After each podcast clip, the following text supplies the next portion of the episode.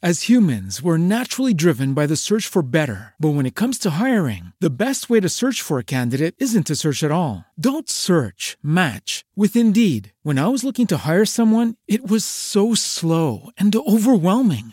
I wish I had used Indeed. If you need to hire, you need Indeed. Indeed is your matching and hiring platform with over 350 million global monthly visitors, according to Indeed data, and a matching engine that helps you find quality candidates fast. Ditch the busy work. Use Indeed for scheduling, screening, and messaging so you can connect with candidates faster. And Indeed doesn't just help you hire faster. 93% of employers agree Indeed delivers the highest quality matches compared to other job sites, according to a recent Indeed survey. And listeners of this show will get a $75 sponsored job credit to get your jobs more visibility at Indeed.com slash podcast. That's Indeed.com slash podcast. Terms and conditions apply.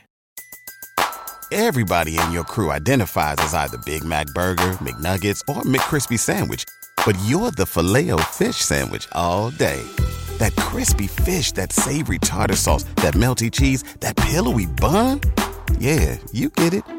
Every time. And if you love the filet of fish, right now you can catch two of the classics you love for just $6. Limited time only. Price and participation may vary. Cannot be combined with any other offer. Single item at regular price. Ba-da-ba-ba-ba.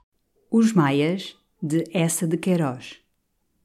Capítulo 9 O dia famoso da soirée dos Cohen, ao fim dessa semana tão luminosa e tão doce, amanheceu enevoado e triste. Carlos, abrindo cedo a janela sobre o jardim, vira um céu baixo que pesava como se fosse feito de algodão em ramo enxovalhado. O arvoredo tinha um tom arrepiado e úmido. Ao longe o rio estava turvo e no ar mole errava um hálito morno de sudoeste. Decidira não sair e desde as nove horas, sentado à banca, embrulhado no seu vasto robe de chambre de veludo azul, que lhe dava o belo ar de um príncipe artista da Renascença, tentava trabalhar.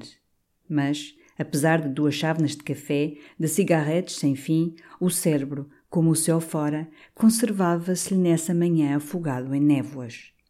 Tinha destes dias terríveis. Julgava-se então uma besta. E a quantidade de folhas de papel, dilaceradas, amarfanhadas, que lhe juncavam o tapete aos pés, davam-lhe a sensação de ser todo ele uma ruína. Foi realmente um alívio, uma trégua naquela luta com as ideias rebeldes, quando Batista anunciou Vilaça que lhe vinha falar de uma venda de montados no Alentejo pertencentes à sua legítima. Negóciozinho, disse o administrador, pousando o chapéu a um canto da mesa e dentro um rolo de papéis, que lhe mete na algibeira para cima de dois contos de reis. E não é mau presente, logo assim pela manhã. Carlos preguiçou-se, cruzando fortemente as mãos por trás da cabeça. Pois olhe, Vilaça, preciso bem de dois contos de reis, mas preferia que me trouxesse aí alguma lucidez de espírito. Estou hoje de uma estupidez. Vilaça considerou um momento com malícia. Quer Vossa Excelência dizer que antes queria escrever uma bonita página do que receber assim perto de 500 libras? São gostos, meu senhor, são gostos. Ele é bom sair de sargento um herculano ou um garrete, mas dois contos de reis são dois contos de reis. Olhe que sempre valem um folhetim. Enfim, o negócio é este. Explicou-lhe, sem se sentar, apressado, enquanto Carlos, de braços cruzados, considerava quanto era medonho o alfinete de peito que Vilaça trazia um macacão de coral comendo uma pera de ouro, e distinguia vagamente, através da sua neblina mental, que se tratava de um visconde de torral e de porcos. Quando Vilaça lhe apresentou os papéis, assinou-os com um ar moribundo. Então não fica para almoçar, Vilaça? disse ele, vendo o procurador meter o seu rolo de papéis debaixo do braço. Muito agradecida, Vossa Excelência. Tenho de me encontrar com o nosso amigo Eusébio. Vamos ao Ministério do Reino. Ele tem lá uma pretensão. Quer a comenda da Conceição mas este governo está desgostoso com ele. Ah, murmurou Carlos com respeito e através de um bocejo. O governo não está contente com o Eusébiozinho? Não se portou bem nas eleições. Ainda há dias, o ministro do Reino me dizia em confidência: o Eusébio é rapaz de merecimento, mas atravessado. Vossa Excelência, no outro dia, disse-me o Cruz, encontrou-o em Sintra. Sim, lá estava a fazer jus à comenda da Conceição. Quando Vilaça saiu, Carlos retomou lentamente a pena e ficou um momento, com os olhos na página meio escrita, coçando a barba, desanimado e estéril. Mas quase em seguida apareceu Afonso da Maia, ainda de chapéu, à volta do seu passeio matinal no bairro e com uma carta na mão que era para Carlos e que ele achara no escritório misturada ao seu correio. Além disso, esperava encontrar ali o Vilaça. Esteve aí, mas deitou a correr para ir arranjar uma comenda para o Eusébiozinho, disse Carlos abrindo a carta. E teve uma surpresa, vendo no papel, que cheirava a verbena como a condessa de Govarinho, um convite do conde para jantar no sábado seguinte, feito em termos de simpatia tão escolhidos que eram quase poéticos. Tinha mesmo uma frase sobre a amizade, falava dos átomos em gancho de Descartes. Carlos desatou a rir, contou ao avô que era um par do reino que o convidava a jantar, citando Descartes. São capazes de tudo, murmurou o velho. E dando um olhar risonho aos manuscritos espalhados sobre a banca, então, aqui trabalha-se, hã? Carlos encolheu os ombros. Se é que se pode chamar a isto de trabalhar. Olha aí para o chão. Veja esses destroços. Enquanto se trata de tomar notas, coligir documentos, reunir materiais, bem, lá vou indo. Mas quando se trata de pôr as ideias à observação numa forma de gosto e de simetria, dar-lhe cor, dar-lhe relevo, então, então foi-se. Preocupação peninsular, filho, disse Afonso, sentando-se ao pé da mesa, com o seu chapéu desabado na mão. Desembaraça-te dela. É o que eu dizia no outro dia ao Kraft e ele concordava. O português nunca pode ser homem de ideias por causa da paixão da forma. A sua mania fazer belas frases, ver-lhes o brilho, sentir-lhes a música.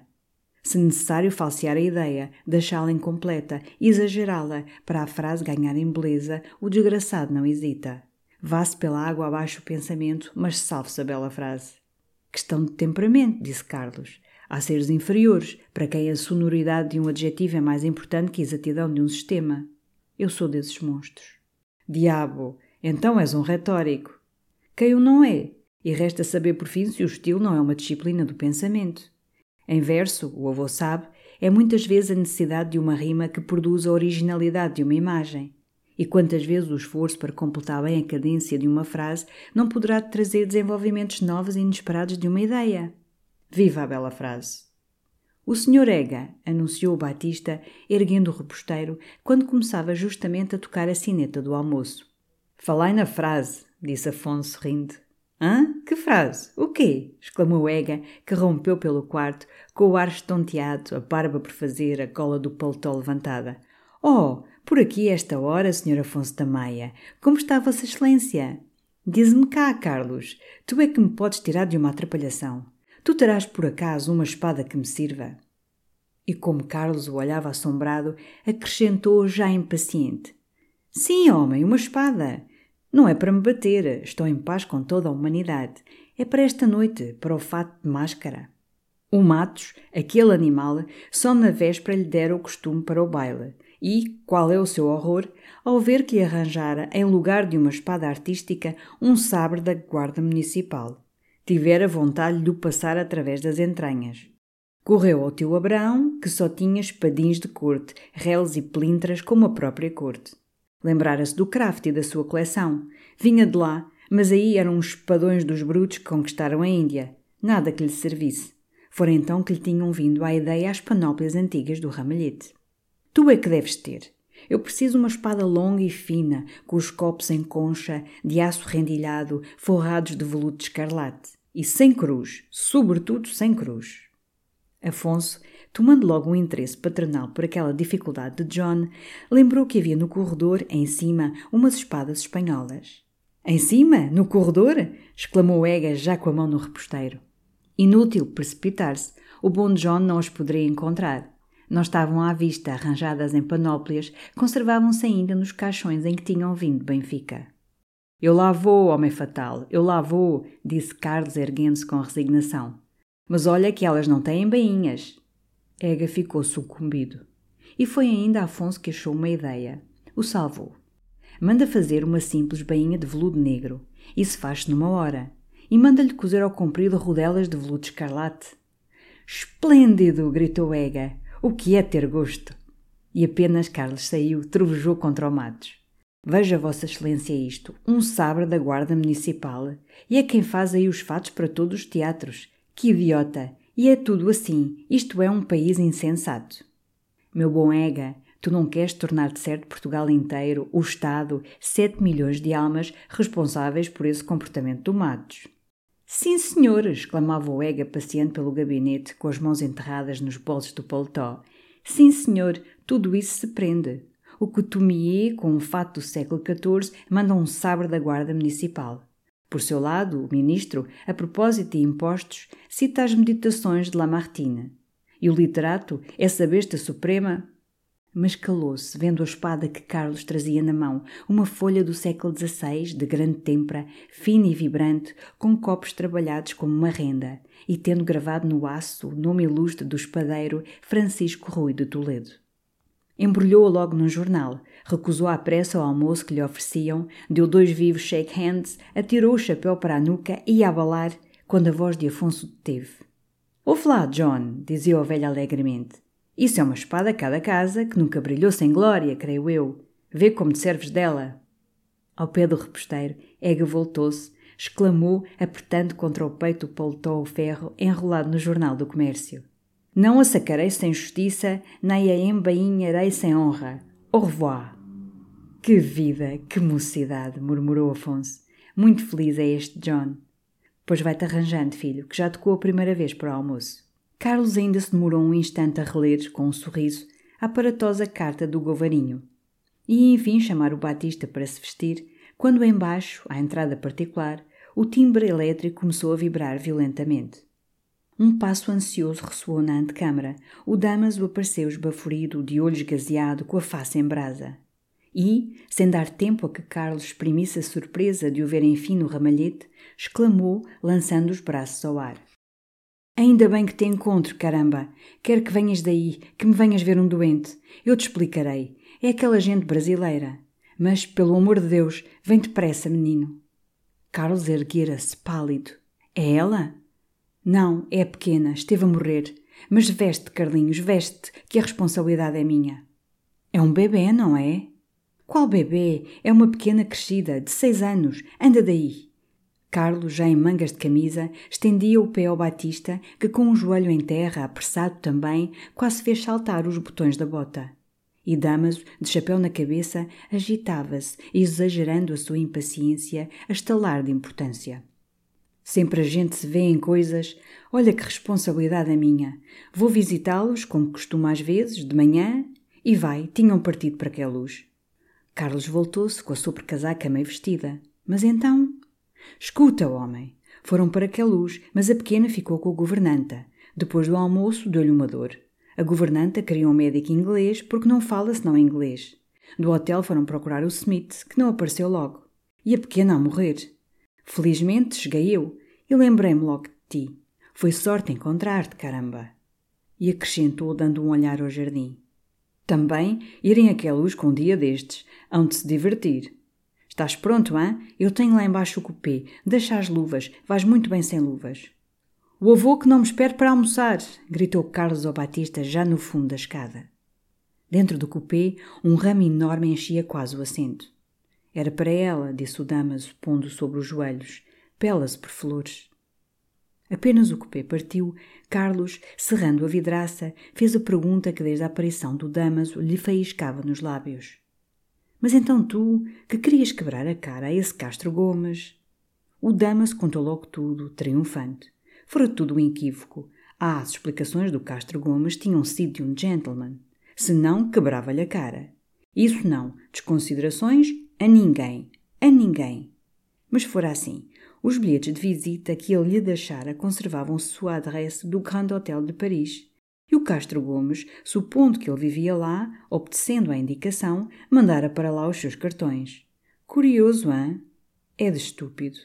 E a falta de resposta aos telegramas fora culpa de Madame, descuido, naquele momento de aflição, vendo o marido com o braço escavacado. Ah, tinham-lhe dado satisfações humildes. E agora eram íntimos, estava lá quase sempre. Enfim, menino, um romance, mas isso é para mais tarde. O cupê parara à porta do Hotel Central.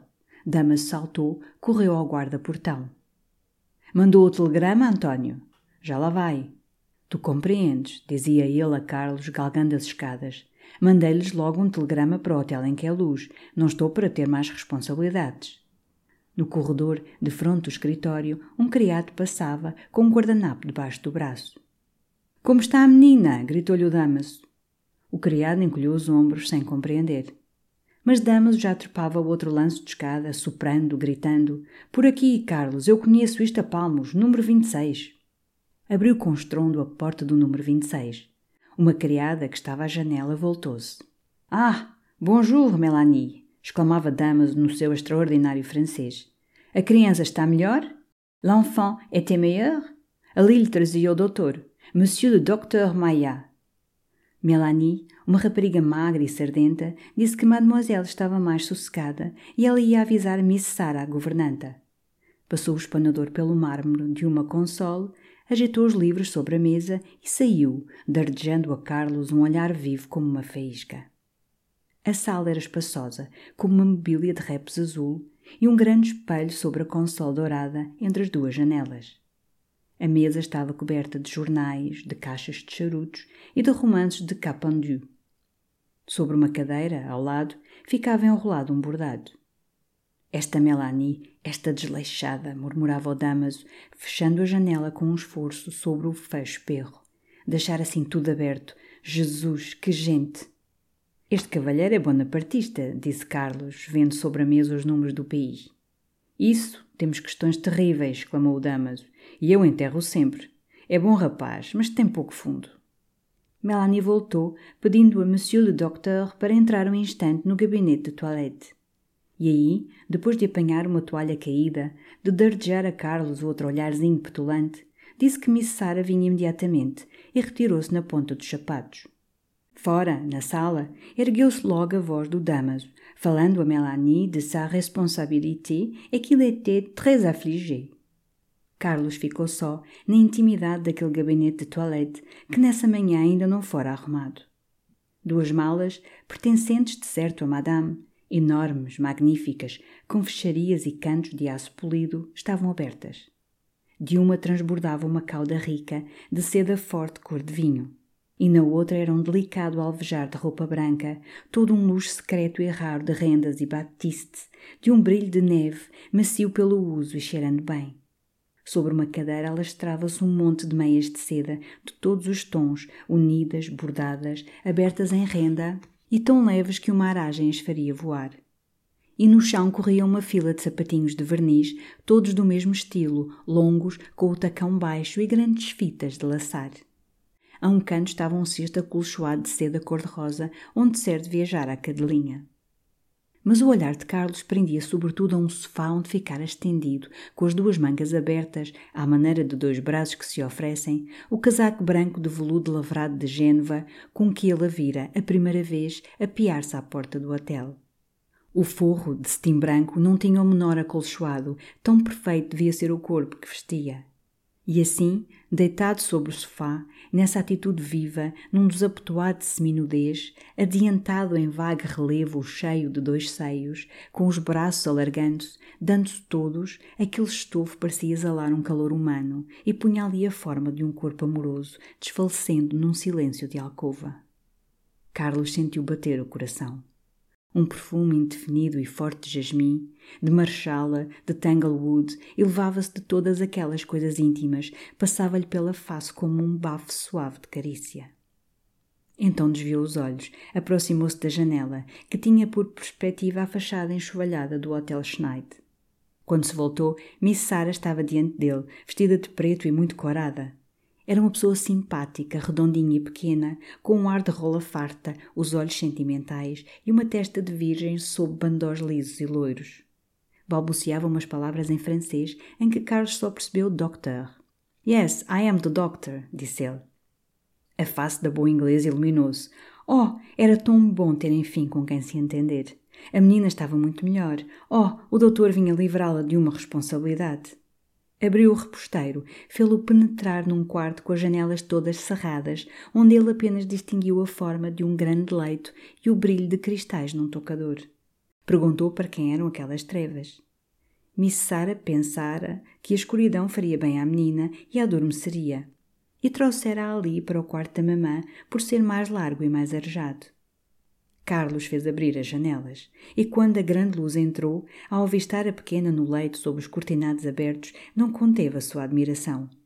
Que linda criança!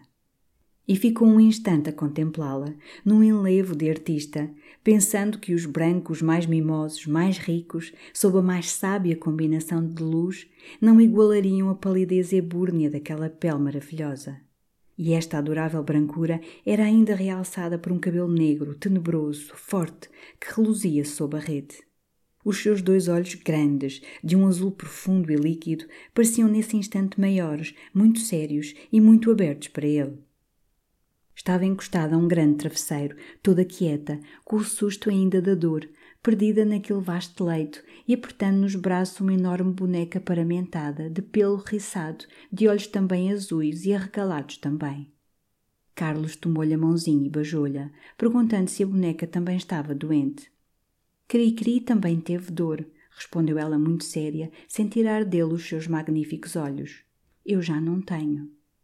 Estava com efeito fresca como uma flor, com a linguazinha muito rosada e sua vontade já de lanchar. Carlos tranquilizou Miss Sara. Oh, ela via bem que Mademoiselle estava boa.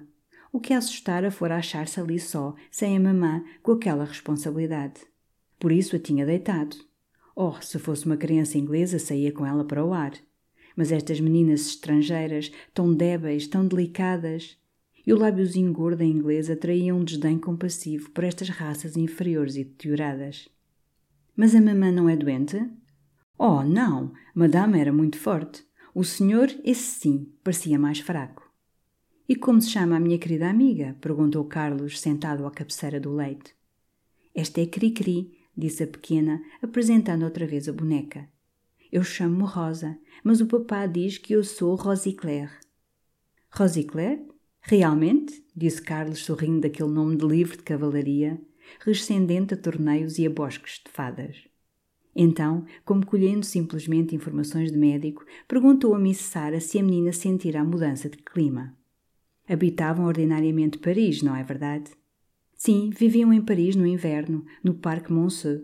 De verão iam para uma quinta da Touraine, ao pé mesmo de Tours, onde ficavam até ao começo da caça. Iam sempre passar um mês a Dieppe. Pelo menos fora assim nos últimos três anos, desde que ela estava com Madame. Enquanto a inglesa falava, Rosa, com a sua boneca nos braços, não cessava de olhar Carlos gravemente e como maravilhada. Ele, de vez em quando, sorria-lhe ou acariciava-lhe a mãozinha. Os olhos da mãe eram negros, os do pai de e pequeninos, de quem herdara ela aquelas maravilhosas pupilas de um azul tão rico, líquido e doce. Mas a sua visita de médico findara. Ergueu-se para receitar um calmante. Enquanto a inglesa preparava muito cuidadosamente o papel e experimentava a pena, ele examinou um momento o quarto. Naquela instalação banal de hotel, certos retoques de uma elegância delicada revelavam mulher de gosto e de luxo. Sobre a cômoda e sobre a mesa havia grandes ramos de flores. Os travesseiros e os lençóis não eram do hotel, mas próprios, de bertanha fina, com rendas e largos monocaramas bordados a duas cores. Na poltrona que ela usava, uma casemira de tarná disfarçava um medonho repes desbotado. Depois, ao escrever a receita, Carlos notou ainda sobre a mesa alguns livros de encadernações ricas, romances e poetas ingleses. Mas destoava ali estranhamente uma brochura singular, um manual de interpretação dos sonhos. E ao lado, em cima do tocador, entre os marfins das escovas, os cristais dos frascos, as tartarugas finas, havia outro objeto extravagante, uma enorme caixa de pó de arroz, toda de prata dourada, com uma magnífica safira engastada na tampa dentro de um círculo de brilhantes miúdos, uma joia exagerada de cocote, pondo ali uma dissonância audaz de esplendor brutal. Carlos voltou junto do leito e pediu um beijo a Rosicler. Ela estendeu-lhe logo a boquinha fresca como um botão de rosa. Ele não ousou beijá-la assim naquele grande leito da mãe e tocou-lhe apenas na testa. Quando vens tu outra vez? perguntou ela, agarrando pela manga do casaco. Não é necessário vir outra vez, minha querida. Tu estás boa e Cri-Cri também. Mas eu quero o meu lunch. Diz a Sara que eu posso tomar o meu lunch. E Cri-Cri também. Sim, já podeis ambas petiscar alguma coisa. Fez as suas recomendações à mestra e depois, apertando a mãozinha da pequena, e agora adeus, minha linda Rosicler, uma vez que és Rosicler. e não quis ser menos amável com a boneca, deu-lhe também um shake hands. Isto pareceu cativar Rosa ainda mais. A inglesa, ao lado, sorria com duas covinhas na face. Não era necessário, lembrou Carlos, conservar a criança na cama, nem torturá-la com cautelas exageradas. Oh, no, sir! E se a dor reaparecesse, ainda que ligeira, mandá-lo logo chamar. Oh, yes, sir! E ali deixava o seu bilhete com a sua adresse. Oh, thank you, sir! Ao voltar à sala, o dama saltou do sofá, onde percorria um jornal, como uma fera a quem se abre a jaula. Credo, imaginei que ias lá ficar toda a vida. Que estiveste tu a fazer? Irra, que estupada! Carlos, calçando as luvas, sorria sem responder. Então, é coisa de cuidado? Não tem nada. Tem uns lindos olhos e um nome extraordinário. Ah, Rosicler, murmurou Damaso, agarrando o chapéu como ao modo. Muito ridículo, não é verdade? A criada francesa apareceu outra vez a abrir a porta da sala, dardejando para Carlos o mesmo olhar quente e vivo. Damaso recomendou-lhe muito que dissesse aos senhores que ele tinha vindo logo com o médico e que havia de voltar à noite para lhes fazer uma surpresa para saber se tinham gostado de. Se eles avaient aimé que luz. Depois, ao passar diante do escritório, meteu a cabeça para dizer ao guarda-livros que a menina estava boa, tudo ficava em sossego. O guarda-livros sorriu e cortejou. Queres que te vá levar a casa? perguntou ele a Carlos embaixo, abrindo a porta do cupê, ainda com um resto de mau humor. Carlos preferia ir a pé. E acompanha-me tu um bocado, Damaso. Tu agora não tens que fazer. Damaso hesitou, olhando o céu áspero, as nuvens pesadas de chuva. Mas Carlos tomara-lhe o braço, arrastava-o, amável e gracejando. Agora que te tenho aqui, velhaco, homem fatal, quero romance. Tu disseste que tinhas um romance. Não te largo, és meu, venha ao romance. Eu sei que os tens sempre bons, quero o romance. Pouco a pouco Dama sorria, as bochechas esbraseavam-se-lhe de satisfação. Vai-se fazendo pela vida, disse ele a estourar de jactância. Vocês estiveram em Sintra? Estivemos, mas isso não foi divertido. O romance é outro. Desprendeu-se do braço de Carlos, fez um sinal ao cocheiro para que os seguisse e regalou-se pelo aterro fora de contar o seu romance. A coisa é esta. O marido daqui a dias vai para o Brasil, tem lá negócios, e ela fica.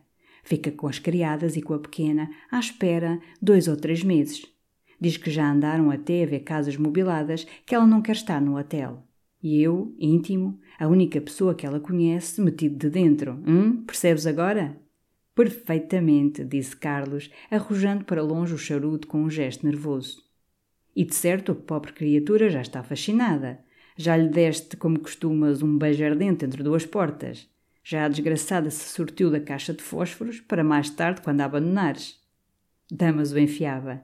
Não venha já tu com o espírito e cachufazinha. Não lhe dei beijos que ainda não houve ocasião, mas o que te posso dizer é que tenho mulher. Pois já era tempo, exclamou Carlos, sem conter um gesto brusco e atirando-lhe as palavras como chicotadas. Já era tempo? Andavas aí metido com umas criaturas ignóbeis, uma ralé de lupanar. Enfim, agora há progresso. E eu gosto que os meus amigos vivam numa ordem de sentimentos decentes. Mas vê lá, não sejas o costumado Damaso. Não te vais pôr a alardear isso pelo Grêmio e pela Casa Vanesa. Desta vez Damaso estacou, sufocado, sem compreender aquele modo, semelhante a Zedume, e terminou por balbuciar, lívido. Tu podes entender muito de medicina e de bric-a-brac, mas lá a respeito de mulheres e da maneira de fazer as coisas, não me dás lições. Carlos olhou com um desejo brutal de o espancar. E de repente sentiu-o tão inofensivo, tão insignificante, com seu ar buchudo e mole, que se envergonhou do surdo despeito que o atravessara. Tomou-lhe o braço, teve duas palavras amáveis. Damas, tu não me compreendeste. Eu não te quis fazer zangar. É para teu bem. O que eu receava é que tu, imprudente, arrebatado, apaixonado, fosses perder essa bela aventura por uma indiscrição. E o outro ficou logo contente, sorrindo já, abandonando-se ao braço do seu amigo, certo que o desejo do Maia era que ele tivesse uma amante chique. Não, ele não se tinha zangado, nunca se zangava com os íntimos. Compreendia bem que o que Carlos dizia era por amizade. Mas tu, às vezes, tens essa coisa que te pagou o ega, gostas do teu bocadinho de espírito. E então tranquilizou-o. Não, por imprudência não havia ele de perder a coisa. Aquilo ia com todas as regras. Lá nisso sobrava-lhe experiência. A Melanie já a tinha na mão, já lhe dera duas libras. Isto de mais a mais é uma coisa muito séria. Ela conhece meu tio, é íntima dele desde pequena, tratam-se até por tu. Que tio? Meu tio Joaquim. Meu tio Joaquim Guimarães, Monsieur de Guimarães, o que vive em Paris, o amigo de Gambetta. Ah, sim, o comunista. Qual comunista? Até tem carruagem. Subitamente lembrou-lhe outra coisa, um ponto de toilette em que queria consultar Carlos. Amanhã vou jantar com eles e vão também dois brasileiros, amigos dele, que chegaram aí há dias e que partem pelo mesmo paquete. Um é chique, é delegação do Brasil em Londres, de maneira que é jantar de cerimónia. O Castro Gomes não me disse nada, mas que te parece? Achas que vá de casaca? Sim, atira-lhe casaca e uma boa rosa na lapela. O Damas olhou, pensativo. A mim tinha-me lembrado o hábito de Cristo. O hábito de Cristo. Sim, põe o hábito de Cristo ao pescoço e põe a rosa na potoeira. Será talvez demais, Carlos. Não, fica bem ao teu tipo. Carlos fizera parar o cupê que os tinha seguido a passo. E no último aperto de mão a Carlos. Tu sempre vais à noite aos Coans, de dominó? O meu fato selvagem ficou divino. Eu venho mostrá-lo à noite à brasileira. Entro num hotel embrulhado num capote e apareço-lhes de repente na sala de selvagem, de nelusco, a cantar Alerta marinari, il vento cambia. Chica Valer. Goodbye. Às dez horas, Carlos vestia-se para o baile dos Coans. Fora, a noite fizera-se tenebrosa, com lufadas de vento, pancadas de água, que a cada instante batiam agrestemente o jardim. Ali, no gabinete de toilette, errava no ar tépido um vago aroma de sabonete e de bom charuto. Sobre duas cômodas de pau preto, marestadas a marfim, duas serpentinas de velho bronze erguiam os seus molhos de velas acesas, pondo largos reflexos doces sobre a seda castanha das paredes. Ao lado do alto espelho psiché, alastrava-se já, em cima de uma poltrona, o dominó de cetim negro com um grande laço azul claro. Batista, com a casaca na mão, esperava que Carlos acabasse a chávena de chá preto que ele estava bebendo aos golos, de pé, em mangas de camisa e de gravata branca. De repente, o timbre elétrico da porta particular retiniu, apressado e violento. Talvez outra surpresa, murmurou Carlos. Hoje é o dia das surpresas. Batista sorriu. Ia pousar a casaca para abrir, quando embaixo vibrou outro repique brutal de uma impaciência frenética. Então Carlos, curioso, saiu à antecâmara. E aí, à meia luz das lâmpadas Carcel, ainda quebrantada pelo tom dos veludos cor de cereja, viu, ao abrir-se a porta por onde entrou um sopro áspero da noite, aparecer vivamente uma forma esguia vermelha com um confuso tinir de ferro. Depois, pela escada acima, duas penas negras de galo ondearam, um manto escarlate esvoaçou, e o Ega estava diante dele caracterizado, vestido de Mefistófeles. Carlos apenas pôde dizer Bravo! O aspecto do Ega emudeceu. Apesar dos toques de caracterização que quase o mascaravam, sobrancelhas de diabo, guias de bigode ferozmente exageradas, sentia-se bem a aflição em que vinha, com os olhos injetados, perdido, numa terrível palidez. Fez um gesto a Carlos, arremessou-se pelo gabinete dentro. Batista, logo, discretamente, retirou-se cerrando o reposteiro. Estavam sós. Então Ega, apertando desesperadamente as mãos, numa voz rouca de agonia, Tu sabes o que me sucedeu, Carlos. Mas não pôde dizer mais nada, sufocado, tremendo todo. E diante dele, devorando-o com os olhos, Carlos tremia também, enfiado. Cheguei à casa dos Coans, continuou Ega por fim com esforço e quase balbuciando, mais cedo, como tínhamos combinado. Ao entrar na sala, já estavam duas ou três pessoas. Ele vem direito a mim e diz-me: você, seu infame, ponha-se já no meio da rua. Já no meio da rua, senão, diante desta gente, corro a pontapés. E eu, Carlos. Mas a cólera outra vez abafou-lhe a voz. E esteve um momento mordendo os beiços, recalcando os soluços, com os olhos reluzentes de lágrimas. Quando as palavras voltaram, foi uma explosão selvagem. Quero-me bater em duelo com aquele malvado, a cinco passos, meter-lhe uma bala no coração. Outros sons estrangulados escaparam-se-lhe da garganta e, batendo furiosamente o pé, esmurrando o ar, barrava, sem cessar, como se vando-se na estridência da própria voz. Quero matá-lo! Quero matá-lo! Quero matá-lo! Depois, alucinado, sem ver Carlos, rompeu a passear desabridamente pelo quarto, às patadas, com o manto deitado para trás, a espada mal afivelada batendo-lhe as canelas escarlates. Então descobriu tudo, murmurou Carlos. Está claro que descobriu tudo, exclamou Ega, no seu passear arrebatado, atirando os braços ao ar.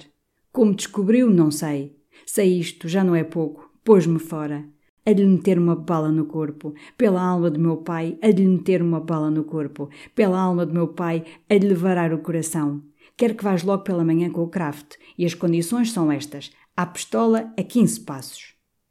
Carlos, outra vez sereno, acabava a sua chávena de chá. Depois disse muito simplesmente: Meu querido Ega, tu não me podes mandar desafiar o Coan. O outro estacou de repelão, atirando pelos olhos dois relâmpagos de ira.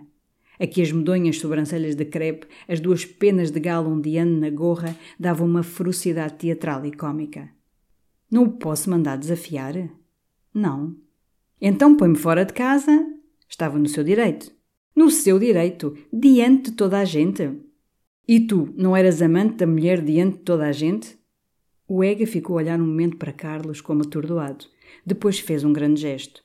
Não se trata da mulher, não se falou da mulher. É uma questão de honra para mim. Quero mandá-lo desafiar, quero matá-lo. Carlos encolheu os ombros. Tu não estás em ti. Tens só uma coisa a fazer. É ficar amanhã em casa a ver se ele te manda desafiar a ti. O quê? O Coan? exclamou Ega. É um cobarde, é um canalha. Ou o mato, ou lhe rasgo a cara com um chicote. Desafiar-me. Olha quem. Tu estás doido e recomeçou o seu passear desabalado do espelho para a janela, soprando, rilhando os dentes, com repelões para trás ao manto que fazia oscilar nas serpentinas as chamas altas das velas. Carlos não dizia nada, de pé junto da mesa, enchendo lentamente de novo a sua chávena. Tudo aquilo começava a parecer-lhe pouco sério, pouco digno, as ameaças de pontapés do marido, os furoros melodramáticos do Ega. E mesmo não podia deixar de sorrir diante daquele Mefistófeles groviado, espalhando pelo quarto o brilho escarlate do seu manto de veludo e a falar furiosamente de honra e de morte, com sobrancelhas postiças e escarcela de couro à cinta. Vamos falar ao Kraft, exclamou de repente Ega, parando com esta brusca resolução. Quero ver o que diz o Kraft. Tenho lá embaixo uma tipóia, estamos lá num instante. Ir agora à quinta, aos olivais, disse Carlos olhando o relógio. Se és meu amigo, Carlos, Carlos imediatamente, sem chamar o Batista, acabou de se vestir. Ega, no entanto, ia preparando uma chávena de chá, deitando-lhe rum, ainda tão nervoso que mal podia segurar a garrafa. Depois, com um grande suspiro, acendeu uma cigarrete. Carlos entrara na alcova de banho, ao lado, alumiada por um forte jato de gás que assobiava. Fora, a chuva continuava seguida e monótona, as goteiras escoavam-se no chão mole do jardim. Achas que a tipóia aguentará? perguntou Carlos de dentro. Aguenta! É o canhoto, disse Ega. Agora reparara no dominó, fora erguê-lo, examinava-lhe o cetim rico, o belo laço azul claro. Depois, tendo encontrado diante de si o grande espelho psiché, entalou o monóculo no olho, recuou um passo, contemplou-se de alto a baixo e terminou por pousar uma das mãos na cinta, apoiar a outra galhardamente sobre os copos da espada. Eu não estava mal, ó Carlos, hã? Estava esplêndido, respondeu o outro de dentro da alcova. Foi pena estragar-se tudo. Como estava ela? Devia estar de Margarida. E ele? A besta? De beduíno. E continuou ao espelho, gozando a sua figura esguia, as penas da gorra, os sapatos bicudos de veludo e a ponta flamante da espada erguendo o manto por trás numa prega fidalga. Mas então, disse Carlos, aparecendo a enxugar as mãos. Tu não fazes ideia do que se passou. O que ele diria à mulher. O escândalo. Não faço ideia nenhuma, disse o Ega, agora mais sereno. Quando entrei na primeira sala estava ele, de beduíno. Estava um outro sujeito de urso e uma senhora não sei quê, de tirolesa, creio eu. Ele veio para mim e disse-me aquilo. Ponha-se fora. Não sei mais nada. Nem posso perceber. O canalha se descobriu, naturalmente, para não estragar a festa, não disse nada a Raquel. Depois é que elas são. Ergueu as mãos para o céu, murmurou: É horroroso. Deu ainda uma volta pelo quarto e depois, numa outra voz, franzindo a face: Não sei que diabo aquele Godefroy me deu para colar as sobrancelhas que me picam que tem diabo. Tiras? Diante do espelho, Egg hesitava em desmanchar o seu semblante feroz de Satanás, mas arrancou-os por fim, e a gorra emplumada, muito justa, que lhe escaldava a cabeça.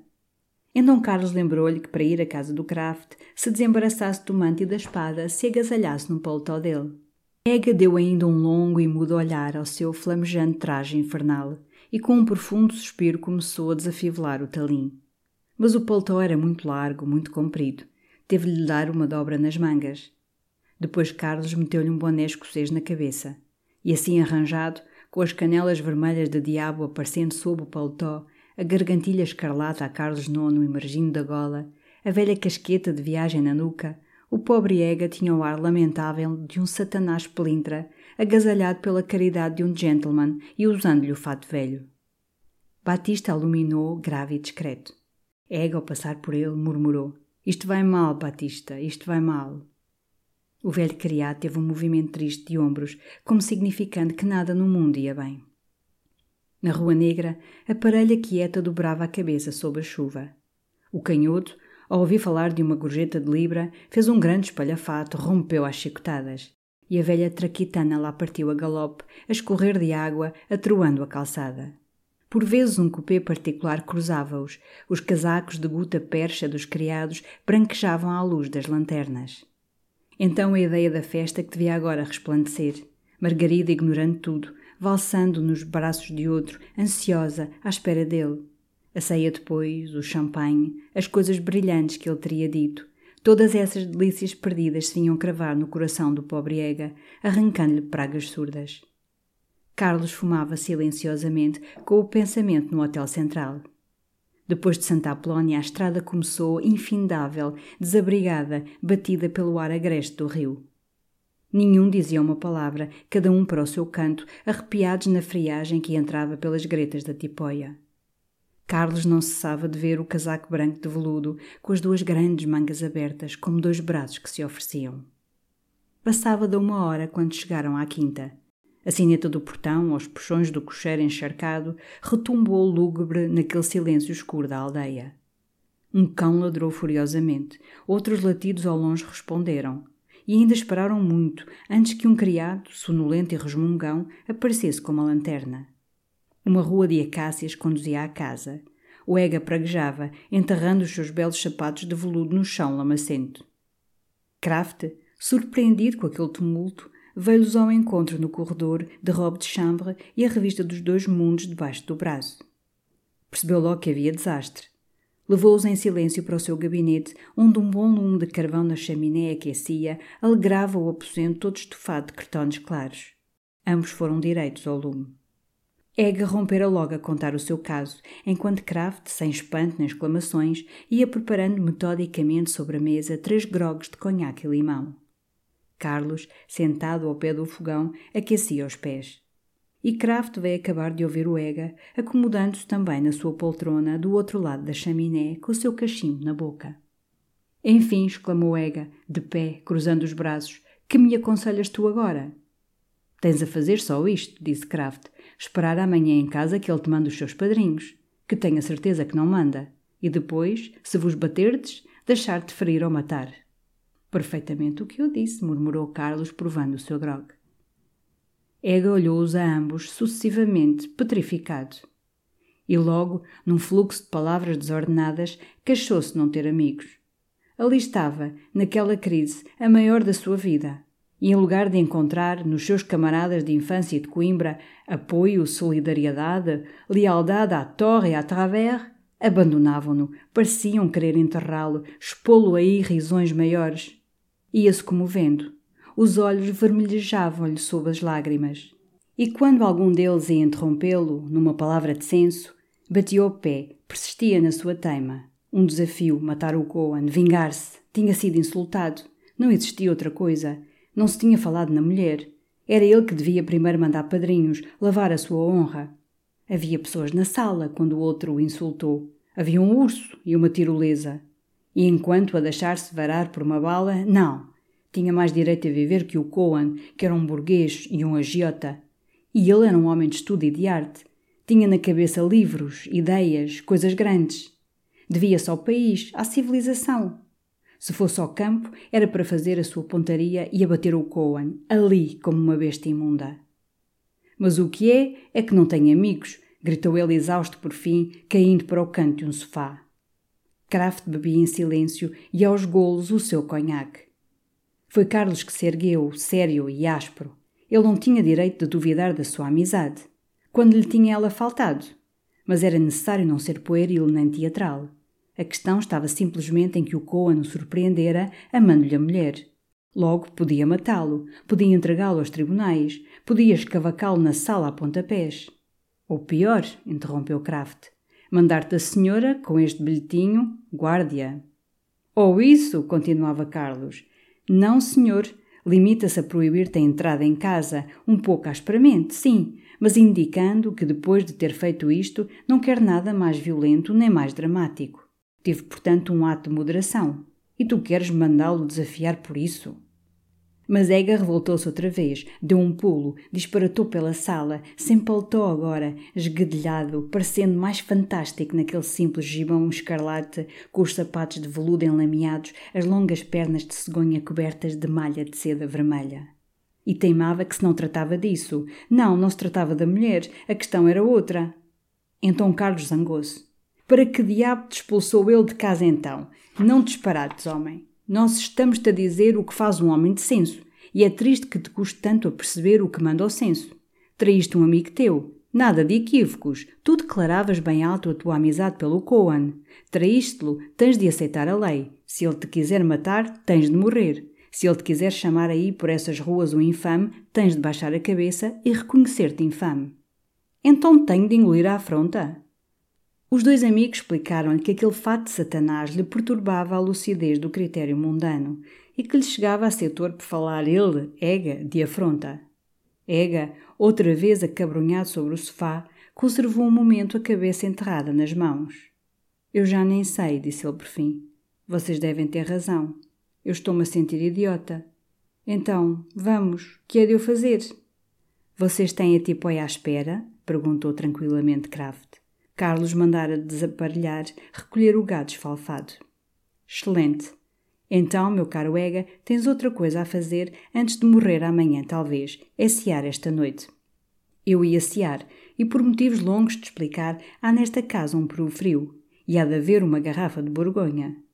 Daí a pouco estavam à mesa, naquela bela sala de jantar do Kraft que encantava sempre Carlos, com as suas tapeçarias ovais representando bocados solitários de arvoredo, as severas faianças da Pérsia e a sua original chaminé flanqueada por duas figuras negras de núbios com os olhos rutilantes de cristal.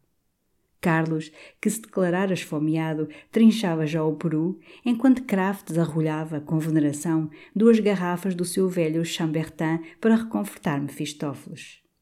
Mas Mefistófeles, sombrio e com os olhos avermelhados, repeliu o prato, desviou o copo. Depois, sempre condescendeu em provar o Chambertin. Pois eu, dizia Kraft empunhando o talher, quando vocês chegaram, estava a ler um artigo interessante sobre a decadência do protestantismo em Inglaterra. Que é aquilo, além, naquela lata? perguntou Ega com uma voz moribunda. Um pâté de foie gras. Mefistófeles escolheu com tédio uma trufa. Bem bom esse teu chambertin, suspirou ele. Anda, come e bebe com franqueza, gritou-lhe Kraft. Não te romantizes. Tu o que tens é fome. Todas as tuas ideias esta noite se ressentem da debilidade. Então Ega confessou que devia estar fraco. Com aquela excitação do seu traste de Satanás, nem jantara, contando-se ar bem em casa do outro. Sim, com efeito, tinha apetite. Excelente foie gras. E daí a pouco devorava. Foram talhadas de peru, uma porção imensa de língua de Oxford, duas vezes presunto de York, todas aquelas boas coisas inglesas que havia sempre em casa do Kraft e ele só bebeu quase toda uma garrafa de Chambertin.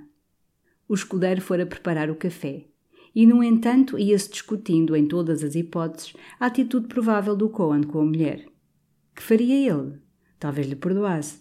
Ega afirmava que não. Era vaidoso e de rancores longos. Num convento também não a fechava, sendo judia. Talvez a mate, disse Kraft com toda a seriedade. Ega, já com os olhos brilhantes de Borgonha, declarou tragicamente que ele então entrava no mosteiro. Os dois gracejaram sem piedade. Em que mosteiro queria ele entrar? Nenhum era congênero com o Ega. Para dominicano era muito magro, para terapista muito lascivo, muito parrador para jesuíta e para beneditino muito ignorante. Era necessário criar uma ordem para ele. Kraft lembrou a Santa Blag. Vocês não têm coração, exclamou Ega, enchendo outro grande copo. Vocês não sabem, eu adorava aquela mulher. Então largou a falar de Raquel. E teve ali, de certo, os momentos melhores de toda aquela paixão, porque pôde, sem escrúpulo, fazer reluzir a sua auréola diamante, banhar-se no mar de leite das confidências vaidosas. Começou por contar o encontro com ela na Foz, enquanto Kraft, sem perder uma palavra, como quem se instrui, se erguera a abrir uma garrafa de champanhe. Disse depois os passeios na cantareira, as cartinhas ainda hesitantes e platónicas, trocadas entre folhas de livros emprestados, em que ela se assinava Violeta de Parma.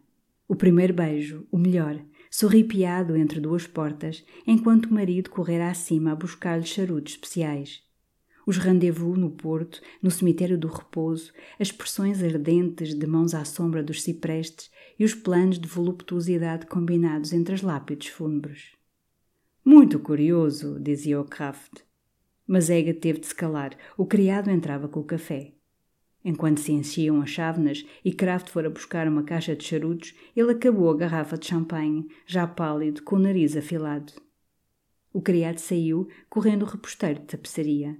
E logo Ega, com o cálice de conhaque ao lado, recomeçou as confidências, contou a volta a Lisboa, a Vila Balzac, as manhãs deliciosas passadas lá com ela no calor de um ninho de amor mas agora interrompia-se, vago e com os olhos turvos, enterrando um momento a cabeça entre os punhos. Depois lá vinha outro detalhe, os nomes lúbricos que ela lhe dava, uma certa coberta de seda preta onde ela brilhava como um jaspe. Duas lágrimas embaciaram-lhe os olhos, jurou que queria morrer. Se vocês soubessem que corpo de mulher, gritou ele de repente. Oh, meninos, que corpo de mulher! Imaginem vocês um peito, não queremos saber, disse Carlos. Cala-te, tu estás bêbado, miserável. Ega ergueu-se, retesando a perna, arrimado de lado à mesa. Bêbado? Ele? Ora essa? Era coisa que não podia, era empiteirar-se. Tinha feito o possível, bebido tudo, até água ras. Nunca, não podia. Olha, vou pôr aquela garrafa à boca, tu verás, e fico frio. Fico impassível a discutir filosofia. Queres que te diga o que penso de Darwin? É uma besta. Ora aí tens, dá cá a garrafa. Mas Kraft recusou-lhe. E, um momento, Ega ficou oscilando, a olhar para ele com a face lívida. Ou me dás a garrafa, ou te meto uma bala no coração. Não, nem vales a bala. Vou-te dar uma bolacha. De repente os olhos cerraram-se-lhe, abateu-se sobre a cadeira, daí sobre o chão, como um fardo. Terra, disse tranquilamente Kraft. Tocou a campainha, o escudeiro entrou, apanharam João da Ega. E enquanto o levavam para o quarto dos hóspedes e lhe despiam o fato de Satanás, não cessou de choramingar, dando beijos babosos pelas mãos de Carlos, balbuciando: Raquelzinha, Raca quê? Minha Raquelzinha, gostas do teu bibichinho? Quando Carlos partiu na tipóia para Lisboa, não chovia, um vento frio ia varrendo o céu, já clareava a alvorada. Ao outro dia, às dez horas, Carlos voltou aos olivais. Achou Kraft dormindo e subiu ao quarto do Ega. As janelas tinham ficado abertas, um largo raio de sol dourava o leito. E ele ressonava ainda, no meio daquela auréola, deitado de lado, com os joelhos contra o estômago, o nariz dentro dos lençóis. Quando Carlos o sacudiu, o pobre John abriu um olho triste e bruscamente ergueu-se sobre o cotovelo, espantado para o quarto, para os cortinados de damasco verde, para um retrato de dama empoada que lhe sorria de dentro da sua moldura dourada. De certo, as memórias da Vespa o assaltaram, porque se enterrou para baixo, com os lençóis até ao queixo e a sua face esverdeada, envelhecida, exprimiu a desconsolação de deixar aqueles fofos colchões, a paz confortável da quinta, para ir afrontar a Lisboa toda a sorte de coisas amargas. Está frio lá fora? perguntou ele melancolicamente. Não, está um dia adorável. Mas levanta-te depressa. Se lá for alguém da parte do Cohen, podem imaginar que fugiste. Ega deu imediatamente um pulo da cama e, atordoado, esguedelhado, procurava a roupa com as canelas nuas, tropeçando contra os móveis. Só achou o gibão de Satanás. Chamaram o criado que trouxe umas calças de craft. Ega enfiou-as à pressa e, sem se lavar, com a barba por fazer, a gola do paletó erguida, enterrou enfim na cabeça o boné escocês, voltou-se para Carlos, disse com ar trágico: Vamos a isso. Kraft, que se erguera, foi acompanhá-los ao portão onde esperava o cupê de Carlos. Na alameda de acácias, tão tenebrosa na véspera sob a chuva, cantavam agora os pássaros. A quinta, fresca e lavada, verdejava ao sol. O grande terra nova do Kraft pulava em roda deles. Dói-te a cabeça, Ega? perguntou Kraft. Não, respondeu o outro, acabando de abotoar o paletó. Eu ontem não estava bêbado, o que estava era fraco. Mas ao entrar para o cupê, fez, com um ar profundo e filosófico, esta reflexão.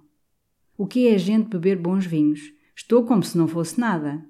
Kraft recomendou que, se houvesse novidade, lhe mandasse um telegrama. Fechou a portinhola, o cupê partiu. Durante a manhã não veio telegrama à quinta, e quando Kraft apareceu na Vila Balzac, onde uma carruagem de Carlos parava à porta, já escurecera, duas velas ardiam na triste sala verde. Carlos, estirado no sofá, dormitava com um livro aberto sobre o estômago. E Ega passeava de um lado para o outro, todo vestido de preto, pálido como a rosa na botoeira. Tinham estado ali na sala, naquela seca, esperando todo o dia as testemunhas do Cohen. Que te dizia eu? Não há nada, nem podia haver, murmurou Kraft. Mas Ega, agora agitado de ideias negras, temia que ele tivesse assassinado a mulher. O sorriso cético de Kraft indignou. Quem conhecia melhor o Cohen do que ele? Sob a aparência burguesa era um monstro. Tinha-lhe visto matar um gato, só por capricho de derramar sangue. Tenho um pressentimento de desgraça, balbuciou ele aterrado. E logo nesse momento a campainha retiniu. Ega acordou precipitadamente Carlos, empurrou os dois amigos para o quarto da cama. Kraft ainda lhe disse que àquela hora não podiam ser os amigos do Cohen. Mas ele queria estar só na sala. E lá ficou, mais pálido, rígido, muito abotoado na sobrecasaca, com os olhos cravados na porta. Que maçada, dizia Carlos dentro, tenteando a escuridão do quarto. Kraft acendeu no tocador um resto de vela. Uma luz triste espalhou-se, tudo apareceu num desarranjo. No meio do chão estava caída uma camisa de dormir. A um canto ficara a bacia de banho com água de sabão. E no centro, o enorme leito, envolto nas suas cortinas de seda vermelha, conservava uma majestade de tabernáculo. Um momento estiveram calados. Kraft, metódico, e como quem se instrui, examinava o tocador, onde havia um maço de gancho de cabelo, uma liga com o fecho quebrado, um ramo de violetas murchas. Depois foi olhar o mármore da cômoda.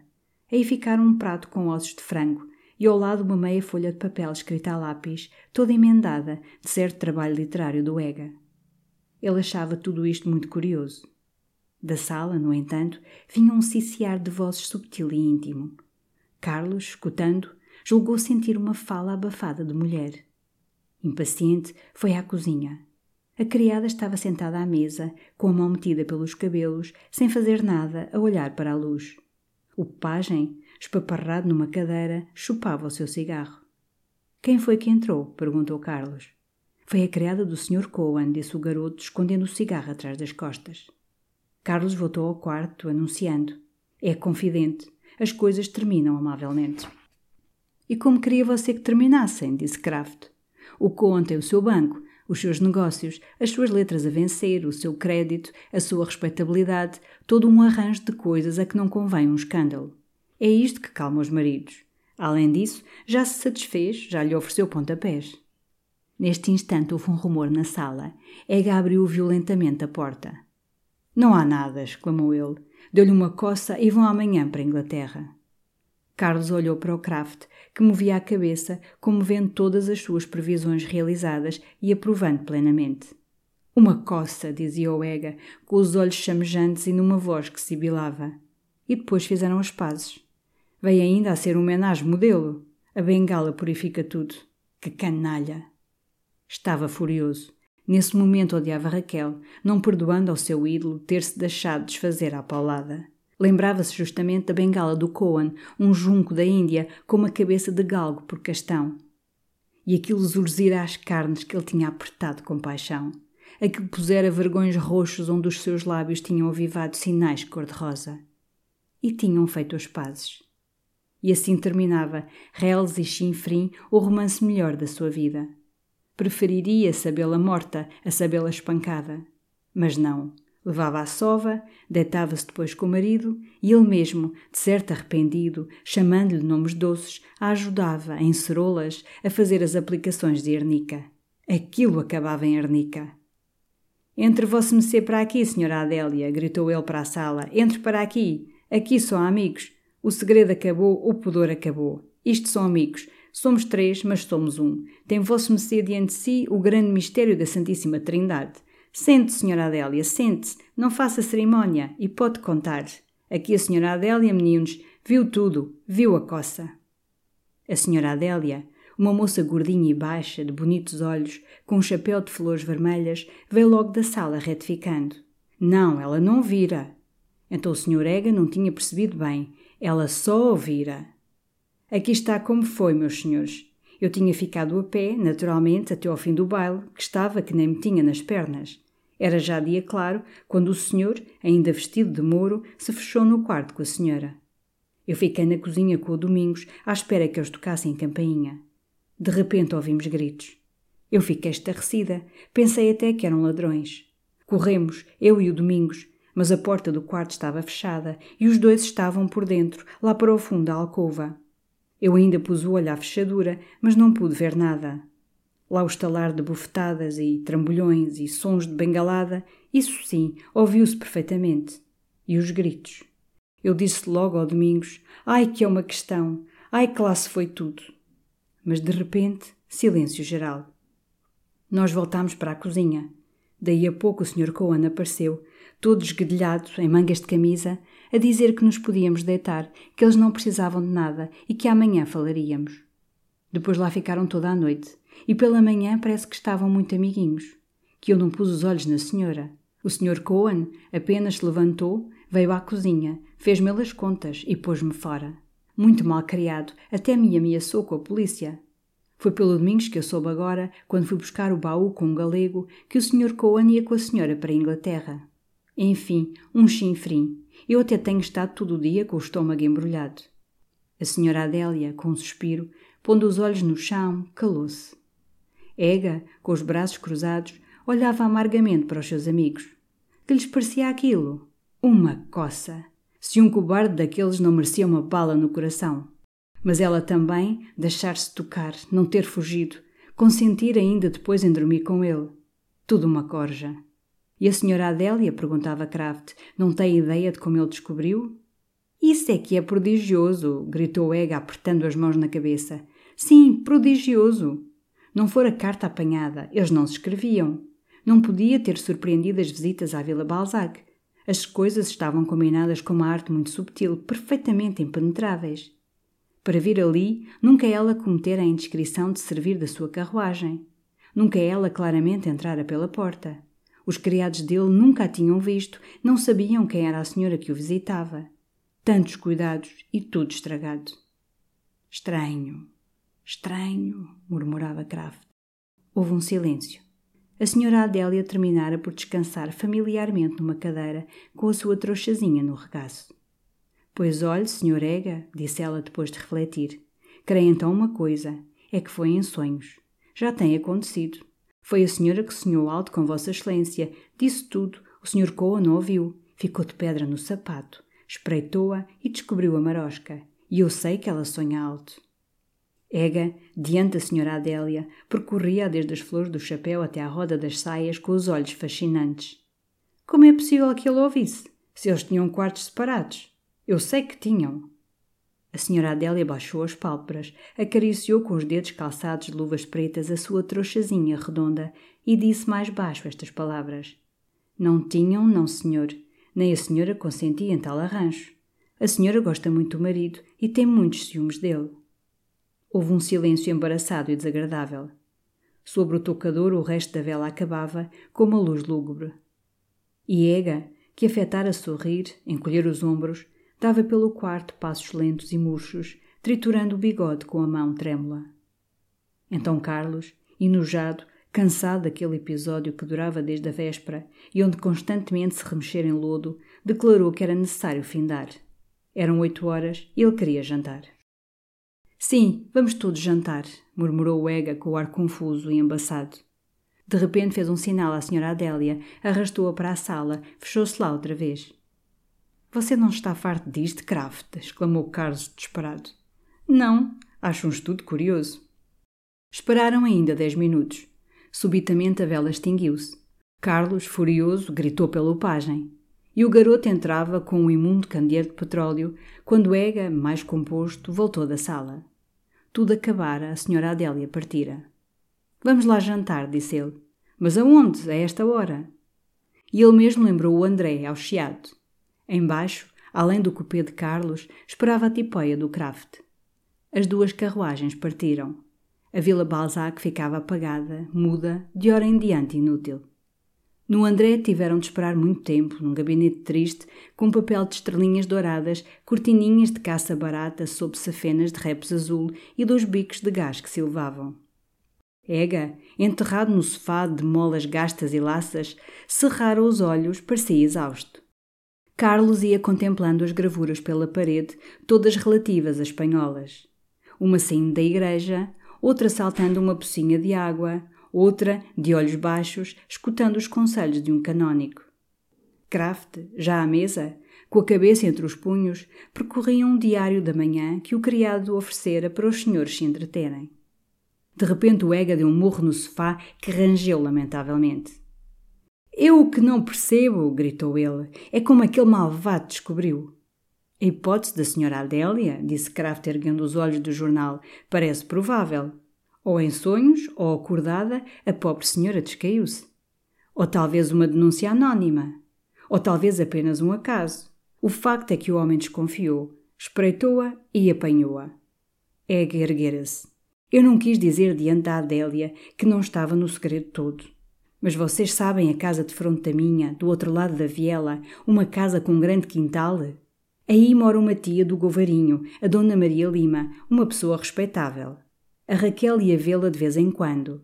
Depois saía por uma portinha do quintal, atravessava a viela e estava à porta da minha casa, à porta escusa, à porta da escada que vai ter ao cacifre de banho.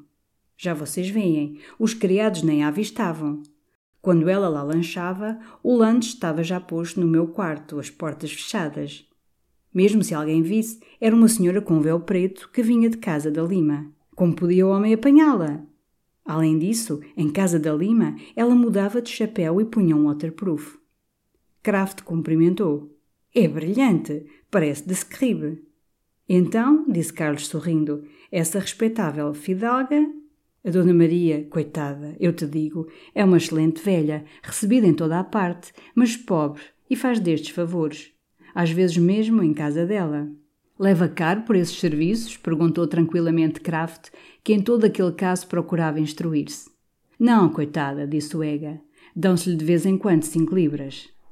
O criado entrava com uma travessa de camarões. Os três em silêncio acomodaram-se à mesa. Depois do jantar recolheram ao ramalhete. Ega ia lá dormir, receando, com os nervos tão excitados, a solidão da Vila Balzac. Partiram de charutos acesos numa caleste descoberta sob a noite estrelada e doce. Felizmente não estava ninguém no ramalhete. Ega, cansado, pôde retirar-se logo para o seu quarto, um aposento de hóspedes no segundo andar, onde havia um belo leito antigo de pau preto. Aí, apenas o criado deixou Ega aproximou-se do termó onde ardiam as luzes e tirou do pescoço, de sob a camisa, um medalhão de ouro. Tinha dentro uma fotografia de Raquel, e a sua intenção agora era queimá-la, deitar ao balde das águas sujas das cinzas daquela paixão. Mas, ao abrir o medalhão, a face bonita, banhada num sorriso, sob o vidro oval, pareceu olhar para ele com uma tristeza no veludo das pupilas lânguidas. A fotografia mostrava apenas a cabeça, com uma abertura de decote no começo do vestido. E as recordações de Ega alargaram aquele decote uma vez mais, revendo o colo, o extraordinário cetim da pele, o sinalzinho sobre o seio esquerdo. O sabor dos seus beijos passou-lhe de novo nos lábios. Sentiu na alma outra vez como o eco dos suspiros cansados que ela soltara nos seus braços. E ela ia-se embora. Nunca mais haveria. Esta desolada amargura do nunca mais revolveu-o todo, e com a face enterrada no travesseiro, o pobre demagogo, o grande fraseador, soluçou muito tempo no segredo da noite. Toda esta semana foi dolorosa para o Ega. Logo ao outro dia, Damaso aparecera no ramalhete e por ele ouviram os rumores de Lisboa. Já se sabia no Grêmio, no Chiado, por toda a parte, que ele fora expulso da casa dos Coans. O urso, a pastora do Tirol, testemunhas do episódio, tinham-no badalado com entusiasmo. Dizia-se mesmo que o Coan lhe dera um pontapé. Os amigos da casa, esses, sobretudo o Alencar, pregavam com fervor a inocência da senhora Raquel. O Alencar contava publicamente que o Ega, provinciano inexperiente e leão de Celurico, tendo tomado por evidências de paixão os sorrisos de amabilidade de uma senhora que recebe, escrevera à senhora Raquel uma carta quase obscena, que ela, coitadinha, toda em lágrimas, viera mostrar ao marido. Então dão-me para baixo, anda, Amazo, murmurou Ega, que no gabinete de Carlos, embrulhado numa velha Ulster e encolhido numa poltrona, escutava estas coisas com um ar cansado e doente. Damaso confessou que na sociedade lhe davam para baixo. Ah, ele sabia-o bem. Tinha antipatias em Lisboa. Ninguém lhe perdoara ainda a polícia. A sua verve, toda em sarcasmos, ofendia. E era desagradável para muita gente que um homem, com esse espírito tão perigoso de ferro em brasa, tivesse uma mãe rica e fosse independente. Depois, no sábado seguinte, Carlos, ao voltar do jantar dos Govarinhos, que fora excelente, contou-lhe a conversa que tivera com a senhora Condessa. A condessa falara-lhe muito livremente, como um homem daquele desastre do Ega. Tinha-se afligido muito, não só pela Raquel, coitada, de quem era amiga, mas por Ega, que ela apreciava tanto, tão interessante, tão brilhante, e que saía de tudo aquilo enxovalhado. O Coan dizia a todos, dissera ao Govarinho, que ameaçara o Ega de pontapés por ele ter escrito a sua mulher uma carta imunda. Os que não sabiam nada, como o Govarinho, acreditavam, apertavam as mãos na cabeça. E os que sabiam, os que havia seis meses sorriam da intimidade do Ega com os Coans, afetavam também acreditar, cerravam os punhos de indignação. O Ega era odiado. E a pequena Lisboa que vive entre o Grêmio e a Casa Havanesa folgava em enterrar o Ega. Ega, com efeito, sentia-se enterrado e nessa noite declarou a Carlos que decidira recolher-se à quinta da mãe, passar lá um ano e acabar as memórias de um átomo e reaparecer em Lisboa com o seu livro publicado, triunfando sobre a cidade, esmagando os medíocres. Carlos não perturbou esta radiante ilusão.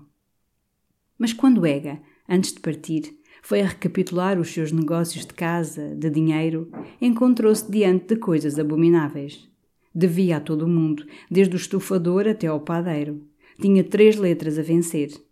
Aquelas dívidas, se as deixasse, soltas e ladrando, juntar-se-ia na tagarelice pública ao caso dos Coans. E ele seria, além do amante ameaçado de pontapés, o pelintra perseguido pelos credores. Que havia de fazer se não valer-se de Carlos? Carlos, para regular tudo, emprestou-lhe dois contos de reis. Depois, tendo despedido os criados da Vila Balzac, surgiram-lhe outras complicações. A mãe do pajem veio daí a dias ao ramalhete, muito insolente, gritando que o filho lhe desaparecera. E era exato. O famoso pajem, pervertido pela cozinheira, sumira-se com ela para as vielas da moraria, a começar aí uma divertida carreira de faia. Ega recusou-se a atender às reclamações da matrona. Que diabo tinha ele com essas torpezas? Então o amante da criatura entreveio ameaçadoramente. Era um polícia, um esteio da ordem e deu a entender que lhe seria fácil provar como na Vila Balzac se passavam coisas contra a natureza e que o pajem não era só para servir à mesa. Nauseada até à morte, Ega pactuou com a intrugice, largou cinco libras ao polícia. Quando nessa noite, uma noite triste de água, Carlos e Kraft o acompanharam a Santa Apolónia, ele disse-lhes na carruagem estas palavras, triste resumo de um amor romântico. Sinto-me como se a alma me tivesse caído a uma latrina. Preciso um banho por dentro. Afonso da Maia, ao saber este desastre do Ega, tinha dito a Carlos com tristeza: Má estreia, filho, péssima estreia. E nessa noite, depois de voltar de Santa Apolónia, Carlos pensava nestas palavras, dizia também consigo: Péssima estreia. E nem só a estreia do Ega era péssima, também a sua. E talvez por pensar nisso, as palavras do avô tinham tido aquela tristeza. Péssimas estreias. Havia seis meses que o Ega chegara de Celurico embrulhado na sua grande peliça, preparado a deslumbrar Lisboa com as memórias de um átomo, a dominá-la com a influência de uma revista, a ser uma luz, uma força, mil outras coisas. E agora, cheio de dívidas e cheio de ridículo, lá voltava para Celurico, escorraçado. Péssima estreia. Ele, por seu lado, desembarcar em Lisboa com ideias colossais de trabalho, armado como um lutador. Era o consultório, o laboratório, um livro iniciador, mil coisas fortes. E que tinha feito? Dois artigos de jornal, uma dúzia de receitas e esse melancólico capítulo da medicina entre os gregos. Péssima estreia. Não, a vida não lhe parecia prometedora nesse instante, passeando na sala de bilhar com as mãos nos bolsos, enquanto ao lado os amigos conversavam e fora uivava o sudoeste. Pobrega, que infeliz ele iria encolhido ao canto do seu vagão. Mas os outros, ali, não estavam mais alegres. Kraft e o Marquês tinham começado uma conversa sobre a vida, soturna e desconsoladora. De que servia viver, dizia o Kraft, não se sendo um Livingstone não um Bismarck? E o Marquês, com um ar filosófico, achava que o mundo se ia tornando estúpido. Depois chegou o Taveira, com a história horrível de um colega dele, cujo filho caíra pela escada, se despedaçara, no momento em que a mulher estava a morrer de uma pleuresia. Cruz resmungou o que quer que fosse sobre suicídio. As palavras arrastavam-se, melancólicas. Instintivamente, Carlos, de vez em quando, ia despertar as lâmpadas mas tudo lhe pareceu resplandecer quando aí instantes Damaso chegou e lhe disse que o Castro Gomes estava incomodado e de cama. Naturalmente, acrescentou o Damaso, mandam-te chamar, por ter já vista pequena. Carlos, ao outro dia, não saiu de casa, esperando um recado, faiscando de impaciência. Nenhum recado veio. E duas tardes depois, ao descer para o aterro, o primeiro encontro que teve, às janelas verdes, foi o Castro Gomes, de caleste descoberta, com a mulher ao lado e a cadelinha no colo. Ela passou sem o ver. E logo ali Carlos decidiu findar aquela tortura, pedir muito simplesmente ao Damaso que o apresentasse ao Castro Gomes antes dele partir para o Brasil. Não podia mais. Precisava ouvir a voz dela, ver o que os seus olhos diziam quando eram interrogados de perto mas toda essa semana achou-se constantemente, sem saber como, na companhia dos govarinhos. Começou por encontrar o conde, que lhe travou do braço, arrastou-o à rua de São Marçalo, instalou-o numa poltrona no seu escritório e leu-lhe um artigo que destinava ao Jornal do Comércio sobre a situação dos partidos em Portugal. Depois convidou-o a jantar. Na tarde seguinte eles tinham uma partida de croquet. Carlos foi e, a uma janela aberta sobre o jardim, teve um momento de intimidade com a condessa. Contou-lhe, rindo, como os cabelos dela o tinham encantado a primeira vez que a vira. Nessa noite, ela falou de um livro de Tennyson que não lera. Carlos ofereceu-lhe. Foi-lhe levar ao outro dia, de manhã. Encontrou-a só, toda vestida de branco. E riam, baixavam já a voz, as duas cadeiras estavam mais juntas, quando o escudeiro anunciou a senhora Dona Maria da Cunha. Era uma coisa extraordinária. A Dona Maria da Cunha àquela hora.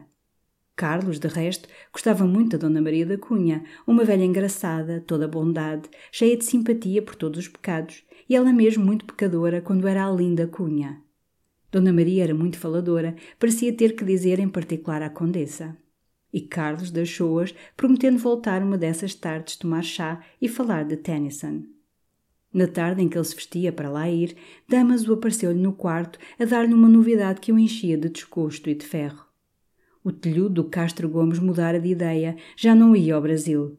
Ficava ali, no central, até ao meado do verão. De sorte que estava tudo estragado. Carlos pensou logo em falar da sua apresentação ao Castro Gomes. Mas como em Sintra, sem saber porquê, veio-lhe uma repugnância de a conhecer por meio do Damaso. E foi-se vestindo em silêncio. Damas, no entanto, maldizia a sua chance. E eu que tinha mulher, eu que a tinha, se houvesse ocasião. Mas que diabo queres tu assim? Queixou-se então do Castro Gomes. Em resumo, era um telhudo. E a vida daquele homem era misteriosa. Que diabo estava ele a fazer em Lisboa? Ali havia dificuldades de dinheiro. E eles não estavam bem. Na véspera houvera de certa questão. Quando ele entrara, ela estava com os olhos vermelhos e enfiada. E ele, nervoso, a passear pela sala, a retorcer a barba. Ambos contrafeitos, uma palavra cada quarto de hora. Sabes tu, exclamou ele, tenho minha vontade de os mandar à fava. Queixou-se também dela. Era sobretudo muito desigual. Ora bom modo, ora regelada. E, às vezes, ele dizia qualquer coisa muito natural, destas coisas de conversa de sociedade, e ela punha-se a rir. Era de encavacar, hein? Enfim, gente muito esquisita. Onde vais tu? disse ele com um sorriso de aborrecimento, vendo Carlos pôr o chapéu. Ia tomar chá com o Govarinho. Pois olha, vou contigo. Estou de uma seca. Carlos hesitou um instante, terminou por dizer: Vem, fazes-me até favor. A tarde estava lindíssima. Carlos ia no dog cart. Há que tempos que não damos assim um passeio juntos, disse Damaso. Tu andas lá metido com estrangeiros? Damaso deu outro suspiro e não tornou a dizer mais nada. Depois, à porta dos Govarinhos, quando soube que a senhora Condessa recebia, resolveu subitamente não entrar. Não, não entrava. Estava muito estúpido, incapaz de achar uma palavra. Ah, e outra coisa que me lembrou agora, exclamou ele, demorando ainda Carlos diante do portão. O Castro Gomes, ontem, perguntou-me o que te havia de mandar pela visita à pequena. Eu disse que tu tinhas ido lá por favor, como meu amigo. E ele disse que te havia de vir deixar um bilhete. Naturalmente vens a conhecê-los. Não era, pois, necessário que Damas o apresentasse. Aparece à noite, Damasozinho. Vai lá jantar amanhã, exclamou Carlos, subitamente radiante, dando um ardente aperto de mão ao seu amigo. Quando entrou na sala, um escudeiro acabava de servir o chá. A sala, forrada de um papel severo, verde e ouro, com retratos de família em caixilhos pesados, abria por duas varandas sobre a folhagem do jardim.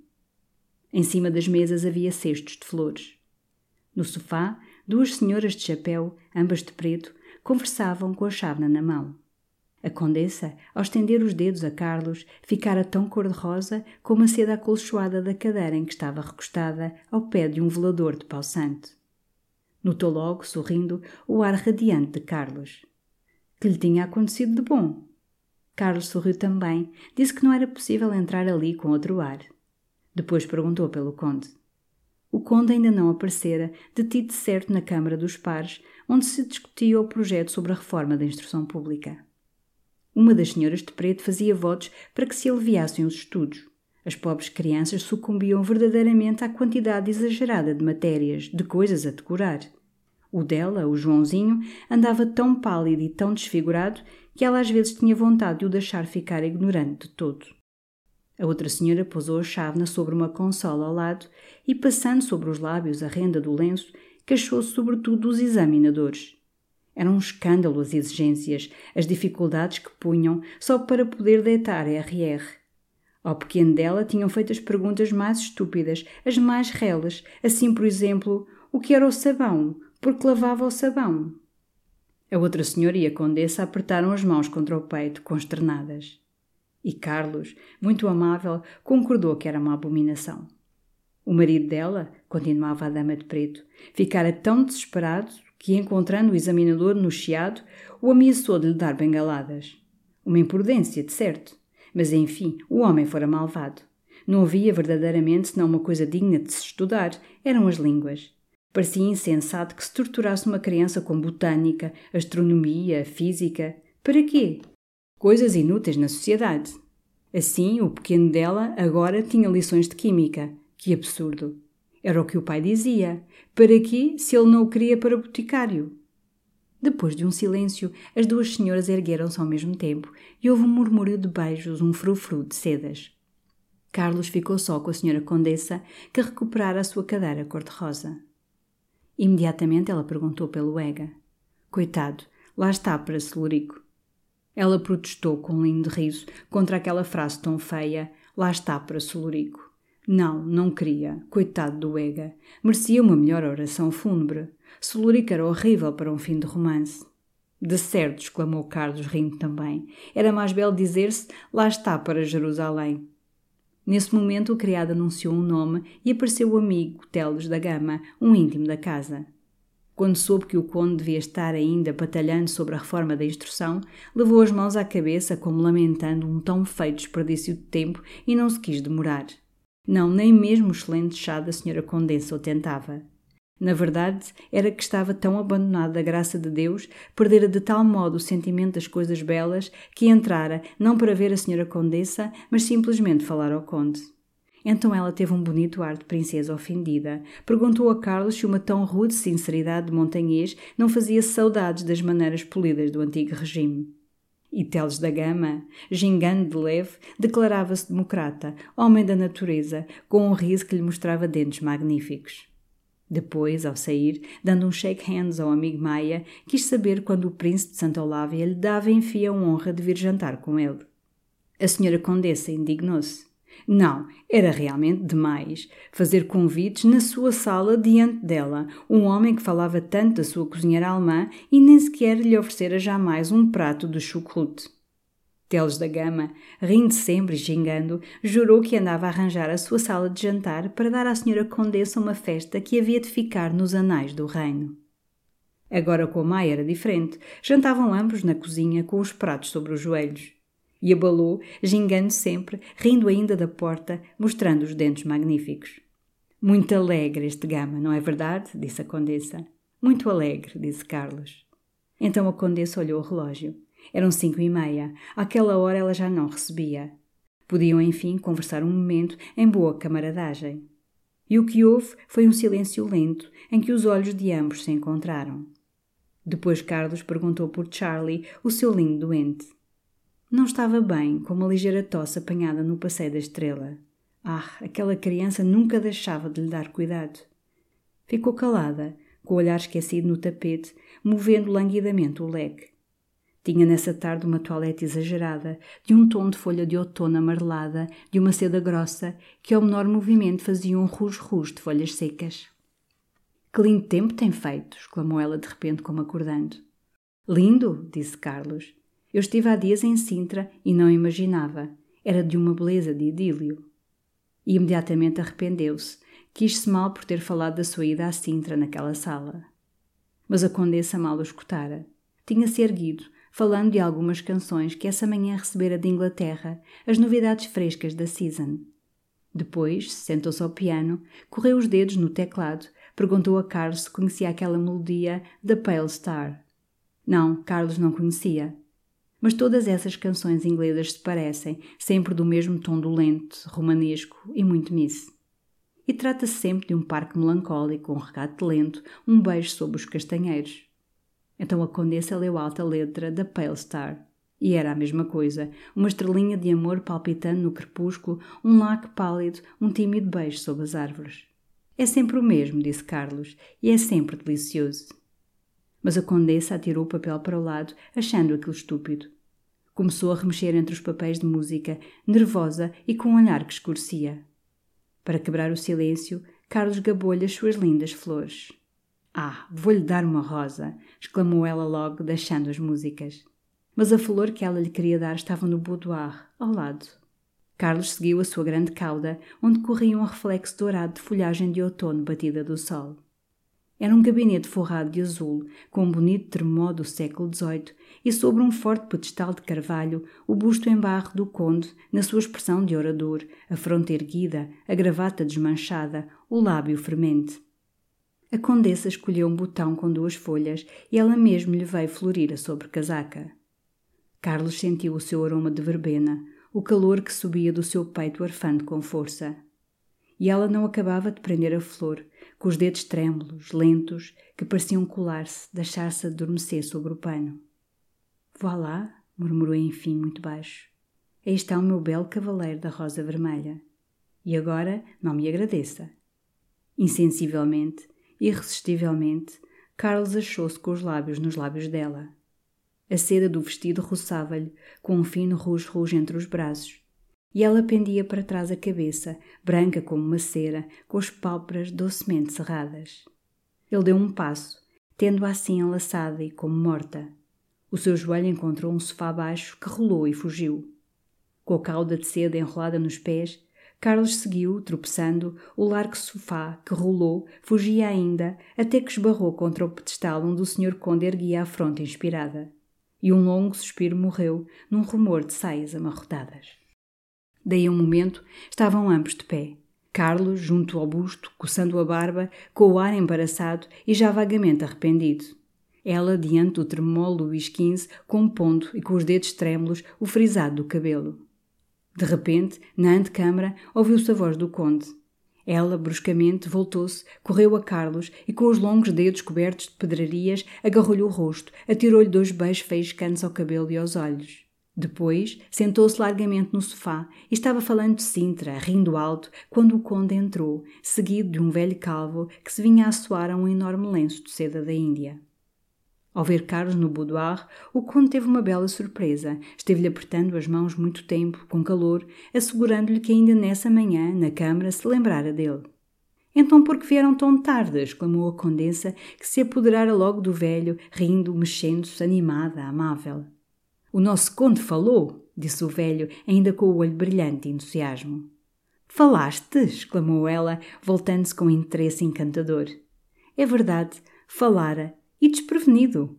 Quando ouvira, porém, o Torres Valente, homem de literatura, mas um doido, sem senso prático, quando ouvira defender a ginástica obrigatória nos colégios, erguera-se. Mas não imaginasse o amigo Maia que ele tinha feito um discurso. Ora essa, exclamou o velho, agitando o lenço, e um dos melhores que eu tenho ouvido na Câmara, dos de Arromba. O conde, modestamente, protestou. Não, tinha simplesmente lançado uma palavra de bom senso e de bom princípio. Perguntara apenas ao seu ilustre amigo, o Sr. Torres Valente, se na sua ideia os nossos filhos, os herdeiros das nossas casas, estavam destinados para palhaços. Ah, esta piada, senhora Condessa, exclamou o velho. Eu só queria que Vossa Excelência ouvisse esta piada. E como ele a disse, com um chique. O conde sorriu, agradeceu para o lado ao velho. Sim, dissera-lhe aquilo e respondendo a outras reflexões do Torres Valente, que não queria nos liceus nem nos colégios um ensino todo impregnado de catecismo, ele lançara-lhe uma palavra cruel. Terrível! exclamou o velho num tom cavo, preparando o lenço para se assoar outra vez. Sim, terrível! Voltei-me para ele e disse-lhe isto. Creio digno par que nunca este país retomará o seu lugar à testa da civilização se nos liceus, nos colégios, nos estabelecimentos de instrução, nós outros, os legisladores, formos, como a ímpia, substituir a cruz pelo trapézio. Sublime! rosnou o velho, dando um ronco medonho dentro do lenço. Carlos, erguendo-se, declarou aquilo de uma ironia adorável. E o conde, quando ele se despediu, não se contentou com um simples aperto de mão Passou-lhe o braço pela cinta, chamou-lhe o seu querido Maia. A condessa sorria, com o olhar ainda úmido, um resto de palidez, movendo o leque languidamente, recostada em duas almofadas do sofá, debaixo do busto do marido que erguia a fronte inspirada. As humans, we're naturally driven by the search for better. But when it comes to hiring, the best way to search for a candidate isn't to search at all. Don't search, match with Indeed. When I was looking to hire someone, it was so slow and overwhelming. I wish I had used Indeed. If you need to hire, you need Indeed. Indeed is your matching and hiring platform with over 350 million global monthly visitors, according to Indeed data, and a matching engine that helps you find quality candidates fast. Ditch the busy work. Use Indeed for scheduling, screening, and messaging so you can connect with candidates faster. And Indeed doesn't just help you hire faster. 93% of employers agree Indeed delivers the highest quality matches compared to other job sites, according to a recent Indeed survey. And listeners of this show will get a $75 sponsored job credit to get your jobs more visibility at Indeed.com slash podcast. That's Indeed.com slash podcast. Terms and conditions apply. Everybody in your crew identifies as either Big Mac Burger, McNuggets, or McCrispy Sandwich. But you're the filet fish Sandwich all day. That crispy fish, that savory tartar sauce, that melty cheese, that pillowy bun. Yeah, you get it. Every time. And if you love the filet of fish, right now you can catch two of the classics you love for just $6. Limited time only. Price and participation may vary. Cannot be combined with any other offer. Single item at regular price. Ba da ba ba ba.